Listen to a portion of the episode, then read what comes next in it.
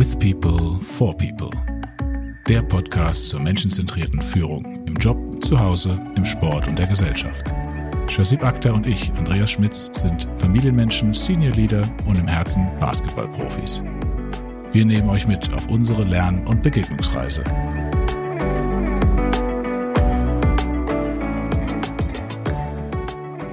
Weißt du was? Was denn, Shazib? Ich hätte nie gedacht, dass du ein introvertierter Mensch bist. Bist du introvertiert? Ich bin introvertiert, by nature. By nature, okay. Hast du dir das nicht introvertiert Erscheinen antrainiert? Nicht bewusst wahrscheinlich.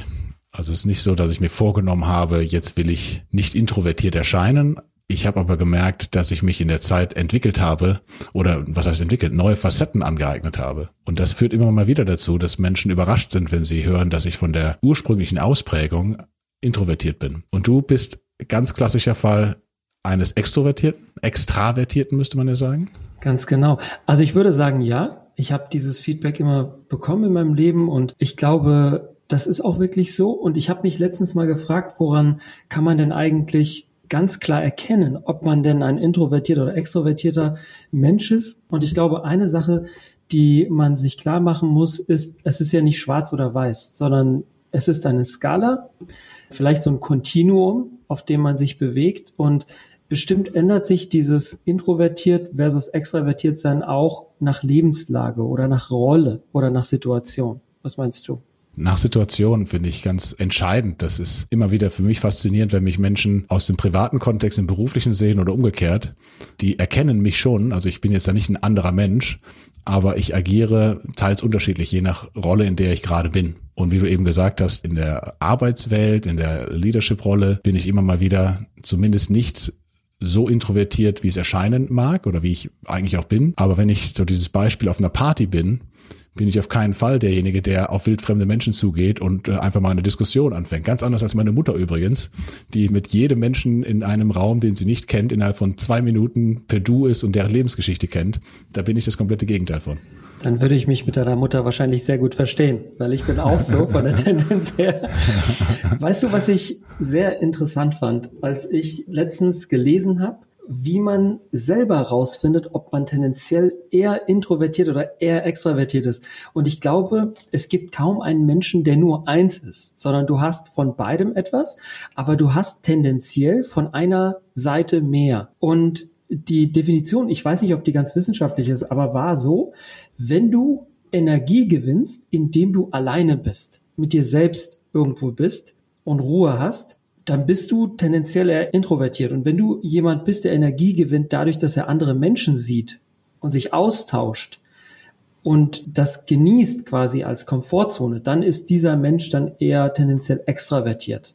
Kannst du das nachempfinden? Macht das Sinn für dich? Das macht Sinn und es gibt dann noch einen schönen Spruch von Adam Grant. I'm not antisocial, I'm pro-quiet.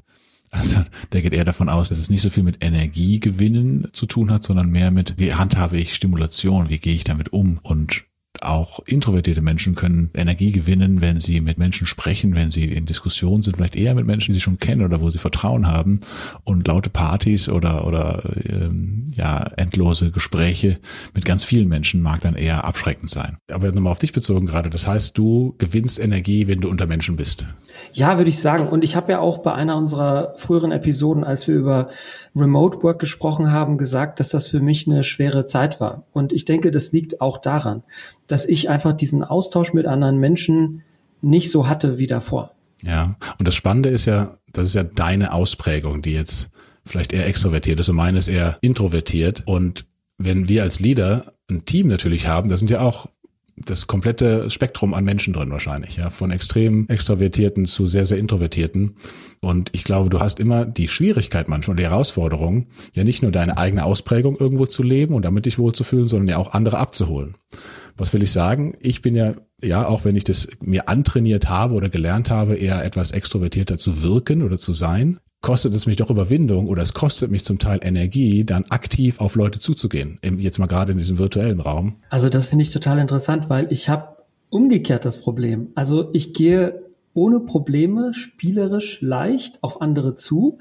Bei mir ist umgekehrt das Problem, dass ich glaube, ich musste mir aneignen, auch mal die Klappe zu halten. Auch mal Leuten einfach mehr Raum zu geben. Und das hatte ich ja auch bei einer der früheren Episoden mal gesagt, dass ich glaube, anderen Raum zu geben und andere reden zu lassen, mehr zuzuhören, ist etwas, was typischerweise, glaube ich, diesem extrovertierten Leader schwerer fällt als jetzt einem introvertierten. Du hast ja eben von Situationen und situativ auch gesprochen meine Wahrnehmung zumindest auch, dass es je nach Situation, in welchen du führen musst, auch es anderer Instrumente bedarf. Also ich kann dir mal, wenn es die Krise gerade ist und du brauchst vielleicht eine klare Richtung, weil die Leute verloren sind, weil nicht klar ist, wohin geht's denn jetzt, war meine Wahrnehmung zumindest, hey, wenn du da der outgoing Mensch bist und extrovertierte die Richtung vorgeben kannst und das auch auf eine, wie du sagst, spielerische Art und Weise, natürliche Art und Weise, hilft das den Menschen. Das hilft, eine Orientierung zu geben. Und auf der anderen Seite, wenn du vielleicht eher kreative Lösungen brauchst, vielleicht auch ein bisschen mehr Zeit hast oder die die nimmst und verteidigst, hilft es vielleicht dann eher zu sagen, ich trete einen Schritt zurück und höre mir das Ganze an und versuche nur das zu katalysieren, was aus dem Team selber kommt. Wie ist da deine Erfahrung in den Situationen? Das kann ich wirklich bestätigen. Also ich glaube, das ist eine sehr gute Beobachtung. Ich glaube, du brauchst am Ende in einer Leadership-Rolle, aber übrigens auch in der Familie oder auch im Sport beides, glaube ich. Und wenn du, wie du schön beschrieben hast, vielleicht eine Gruppe von Menschen einschwören willst, ich nehme jetzt mal dieses Wort ganz bewusst, das ist quasi meine erste Konnotation mit so einem US-amerikanischen Leadership-Stil. Da wird dann jemand motiviert, ja, oder du bist dann in diesem Scrum im Football und dann stelle ich mir vor, steht das Team dann so im Kreis und Arme über die Schultern der Nebenteammates und so weiter. Oder auch in der Familie. Du planst irgendwas oder du willst die Familie zusammenholen und so weiter. Da kann ich mir das schon vorstellen. Ist so eine extrovertierte Art vielleicht ganz cool, um Leute zu gewinnen, um zu sagen, hey, wir ziehen alle am gleichen Strang, wir schauen alle in dieselbe Richtung, marschieren gemeinsam los und, und, und. Aber ich glaube, wie du sagst, wenn du im Problemlösungsraum bist, in einem Kontext, wo du eigentlich den Input von vielen brauchst, da ist es, glaube ich, kontraintuitiv oder kontraproduktiv. Da musst du dann vielleicht auch lernen, dich zurückzunehmen. Und ich glaube, was ich extrem interessant fand als Leader ist, du kannst so viel gewinnen und entdecken und ich sag mal auch so wie bei so einer Zwiebel so Schichten abziehen und lernen, wenn du eher versuchst, dich in den Hintergrund zu bewegen. Wie vorher schon mal gesagt, weil dann haben andere, wie gesagt, die Möglichkeit, nach außen zu kommen. Macht das Sinn?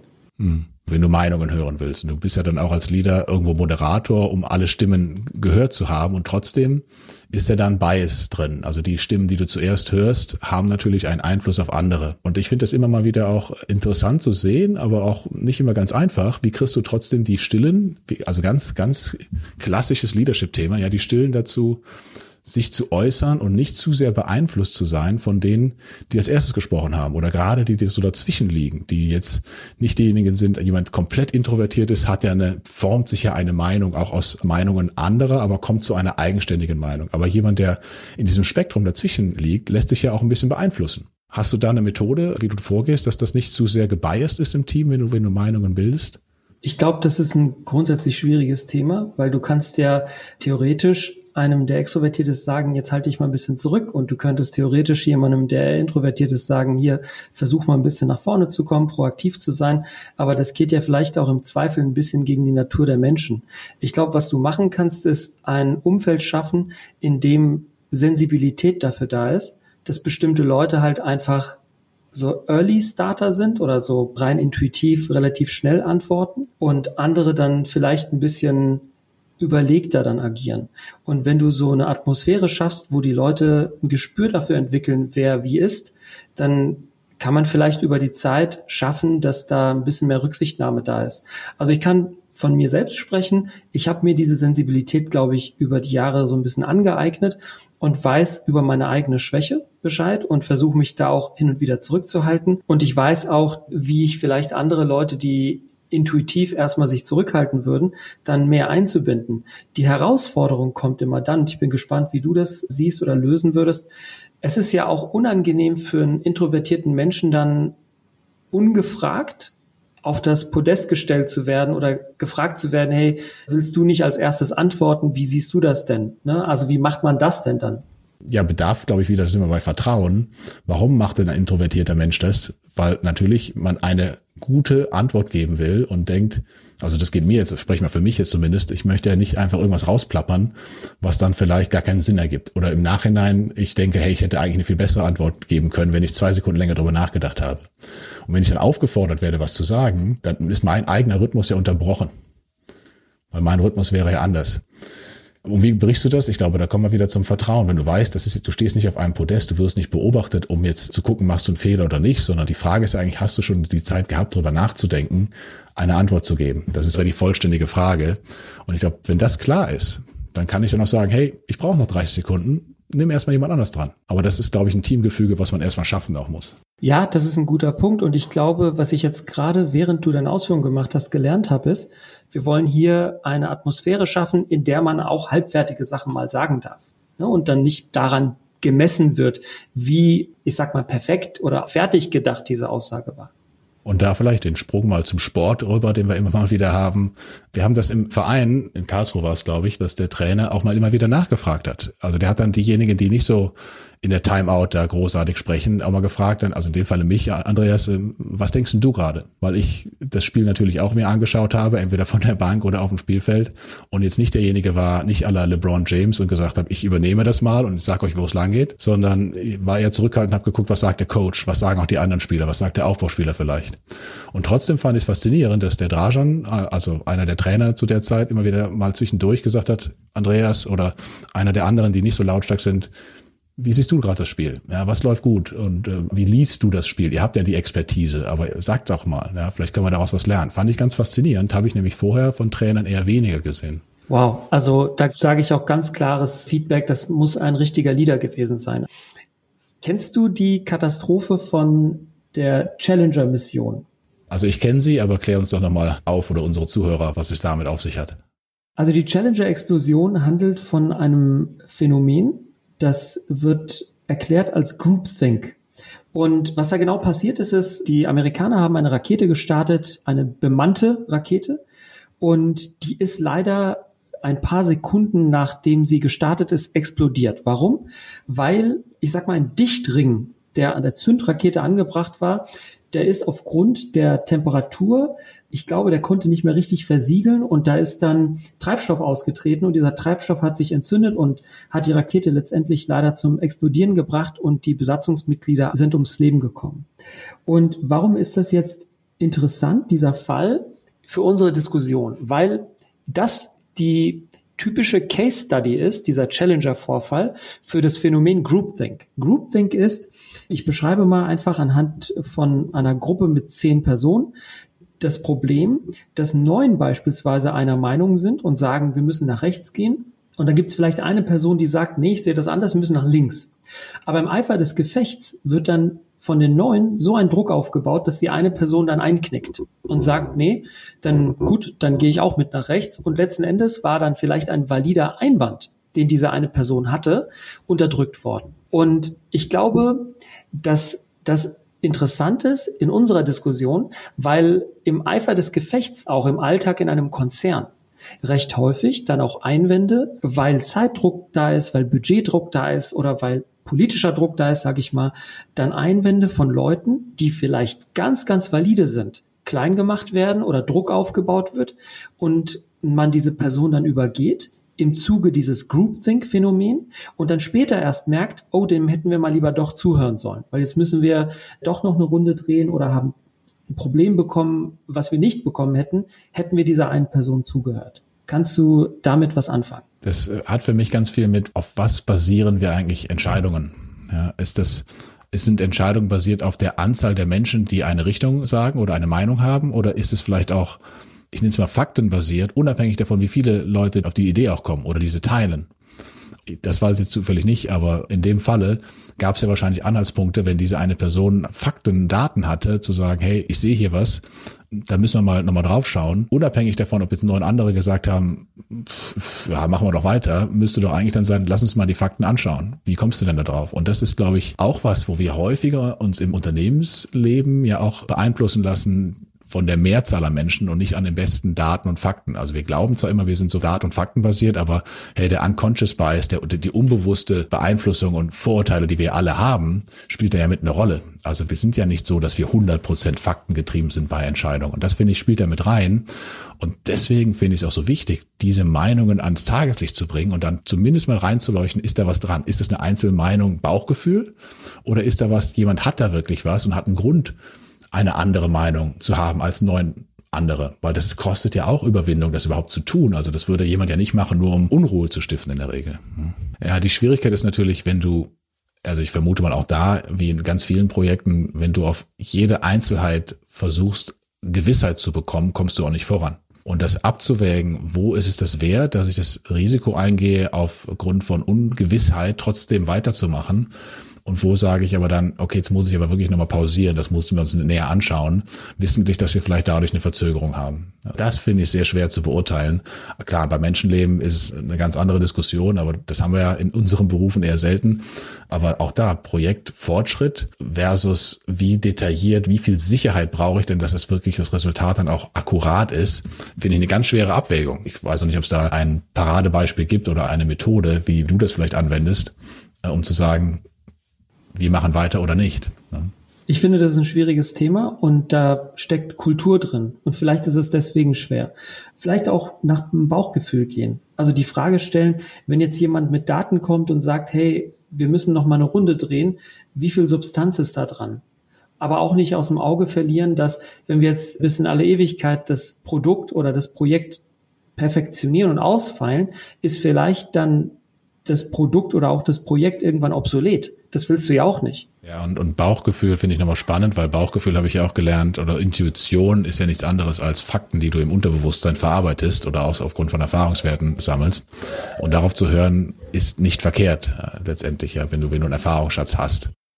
Ich drehe mal kurz die Runde zurück an den Anfang von unserem Gespräch, Andreas. Also wir haben Folgendes gelernt. Das eine ist, kein Mensch ist nur extravertiert oder introvertiert. Es ist eine Skala. Das andere ist, was du sagtest, je nach Situation kann man auch introvertiert oder extravertiert sein. Wenn es jetzt eine Notsituation ist oder wenn du jetzt in deinem stillen Kämmerlein sitzt und an irgendwas arbeitest. Das nächste ist, von bestimmten Rollen wird auch ein bestimmtes Verhalten erwartet. Von bestimmten Situationen im Team wird ein bestimmtes Verhalten erwartet. Wir haben vorhin verstanden, wenn es darum geht, ein Team einzuschwören oder wenn ein Coach ein Team im Timeout zur Seite nimmt und sagt, hey, wir machen jetzt den letzten Spielzug in den verbleibenden drei Sekunden so und so, dann brauchst du vielleicht auch den Extravertierten, der einfach den Ton angibt und sagt, so machen wir es jetzt, weil da vielleicht nicht die Zeit da ist, über alles nachzudenken und alles zu drehen und zu wenden. Aber dann brauchst du in einer anderen Situation, wenn du zum Beispiel über das Spiel reflektierst, dann doch die Introspektive. Also ich merke, das Thema ist sehr vielfältig. Was mich jetzt nochmal interessieren würde, ist deine Meinung dazu, wenn jetzt jemand eine Neigung hat, eine natürliche Neigung, und das haben wir ja gerade herausgefunden, ist ja der Fall, weil du bist beispielsweise eher der Introvertierte. Wenn ich jetzt deine Partnerin sehe oder meine Partnerin, die sind sozusagen wie der Counterpart zu uns, denn jeweils extravertiert oder introvertiert. Kann man denn die andere Seite auch lernen, auch ausprägen, die andere Seite mehr zu leben?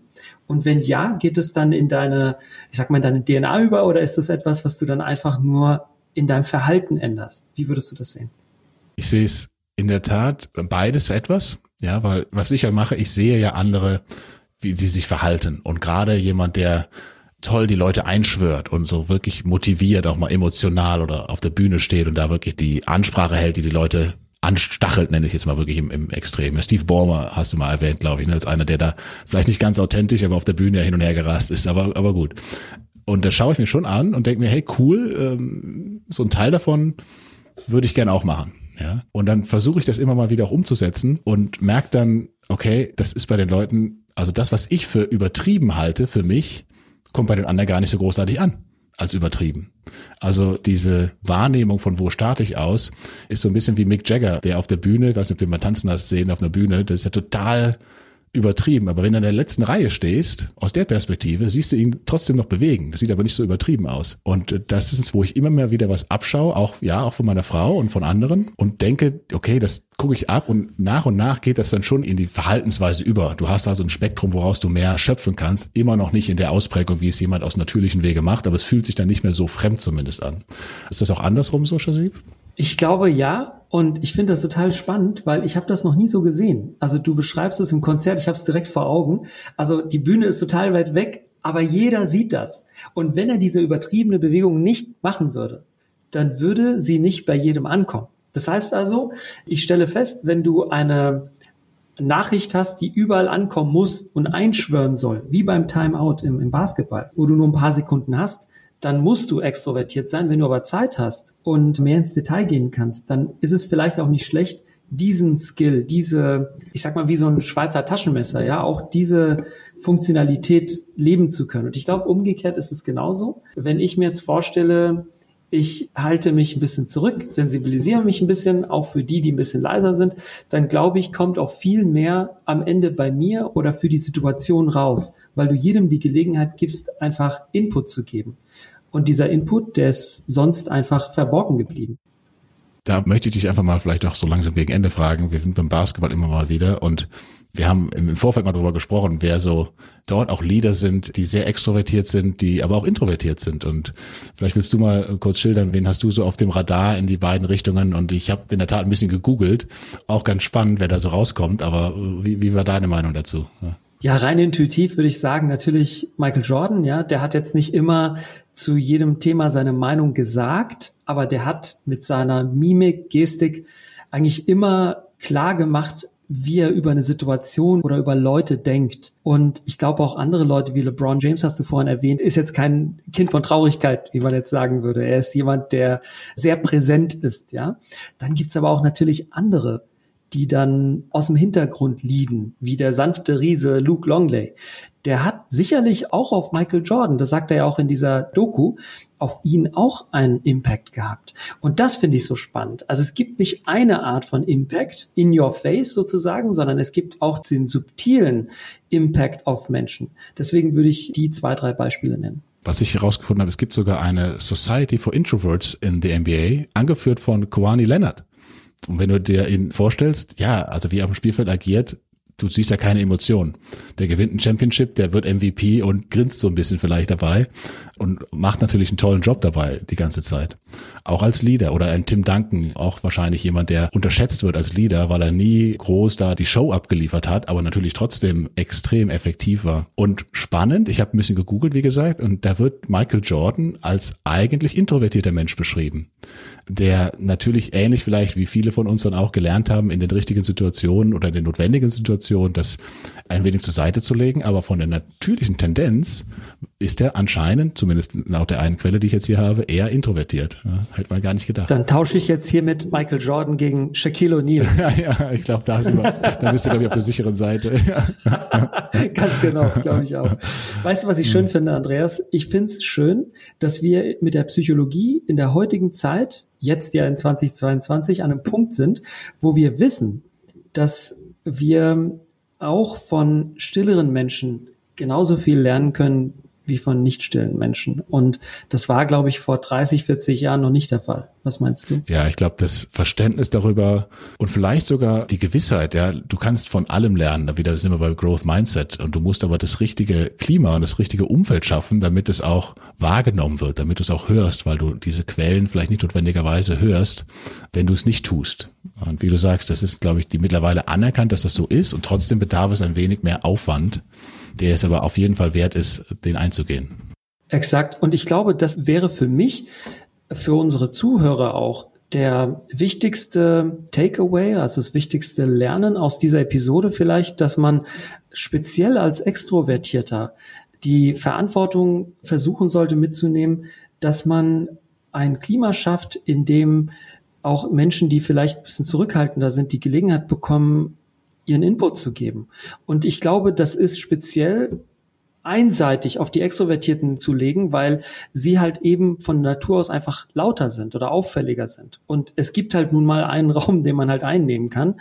Und wenn Extrovertierte den Raum dauerhaft einnehmen, dann wird es diese Gelegenheit für Introvertierte vielleicht weniger geben. Ja, ja. Es ist ja eine unendliche Vielfalt an Schichten, dieses Thema. Und ich glaube, das wird uns auch noch in weiteren Episoden immer mal wieder begleiten, habe ich so das Gefühl weil es ja auch ganz viel mit Diversität zu tun hat, mit wie berücksichtige ich verschiedene Perspektiven, jetzt nicht nur Introvertiertheit, Extrovertiertheit, sondern auch, du hast eben ja auch von anderen Ansichten gesprochen, von der Groupthink-Geschichte, ja, dass Leadership ja versucht, ein ausgleichendes System zu schaffen, in dem du nicht nur einseitig unterwegs bist, in dem du das effizienteste und effektivste Modell eigentlich erstellst, wie ein Unternehmen oder ein Bereich oder eine Gruppe funktionieren kann. Das finde ich ganz faszinierend. Hat eine ganze Menge mit Introvertiertheit und Extrovertiertheit zu tun, meines Erachtens. Nicht nur vom Team, sondern auch vom Leader und welche Klaviatur ich da spielen kann. Ich glaube, das ist schön zusammengefasst und ich hoffe, dass die Sensibilität dafür noch weiter zunimmt, weil ich glaube, mehrere Meinungen oder alle möglichen Daten oder Fakten auf dem Tisch liegen zu haben, ist besser als nur einseitig informiert zu sein. Und ich glaube, wie du vorhin schon gesagt hast, man kann von jedem was lernen. Und wenn man das richtige Klima schafft, dann kommt auch die Botschaft von jedem Einzelnen in den Raum. Und das ist dann vielleicht auch die Verantwortung eines guten Leaders. Sehr schön. Und das vielleicht wäre doch mal was, wenn ihr uns, liebe Zuhörer, Feedback gibt. Ihr könnt ja mal diese Episode nehmen und im Team euch gemeinsam anhören und als Aufhänger nutzen, darüber zu diskutieren, wie sieht das eigentlich bei euch im Team aus? Wer ist da introvertiert, extrovertiert? Wer ist vielleicht von der Tendenz her eher in eine Richtung, wird aber ganz anders wahrgenommen?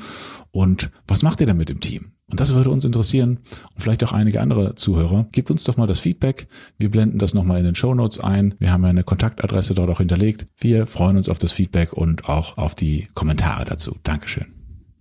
Das ist ein gutes Stichwort, Andreas. Und ich würde vielleicht zum Schluss noch ein lustiges Experiment oder ist weniger ein Experiment, vielleicht eine Metapher noch unseren Zuhörerinnen auf dem Weg mitgeben wollen. Und zwar das Prinzip des Kaffeefilters. Wenn jemand redet, dann kommt aus dem Kaffeefilter unten dieser Kaffee raus. Und wenn man den Kaffeefilter beobachtet, kommt zum Schluss immer mit ein bisschen Verzögerung so ein Tropfen noch raus oder mehrere Tropfen. Und ich versuche mich immer daran zu erinnern, bei einem Gespräch, wenn jemand was sagt, dann läuft sozusagen der Kaffee und dann ist die Person fertig. Und wenn man dann noch ein bisschen Pause macht, und ich stelle kurz die Verbindung her zum Gespräch mit dem Paul, unsere letzte Episode, dann noch ein bisschen Pause macht, dann kommt manchmal das Interessanteste oder Essentiellste noch aus dem Mund heraus. Und das habe ich häufiger gesehen bei Introvertierten. Das ist doch eine ein schönes Bild, eine schöne Botschaft zum Schluss, Chassis. Ich möchte mich wieder ganz herzlich bedanken für diese Einblicke, für diese Sendung und wir verbleiben so beim nächsten Mal wieder ein neues Thema aufzugreifen. Es bleibt spannend. Vielen Dank und bis demnächst. Danke auch an dich, Andreas. Bis bald.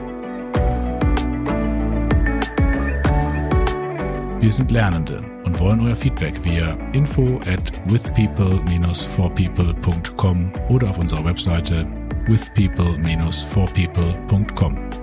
Lasst uns gemeinsam die Welt ein bisschen besser machen durch menschenzentrierte Führung.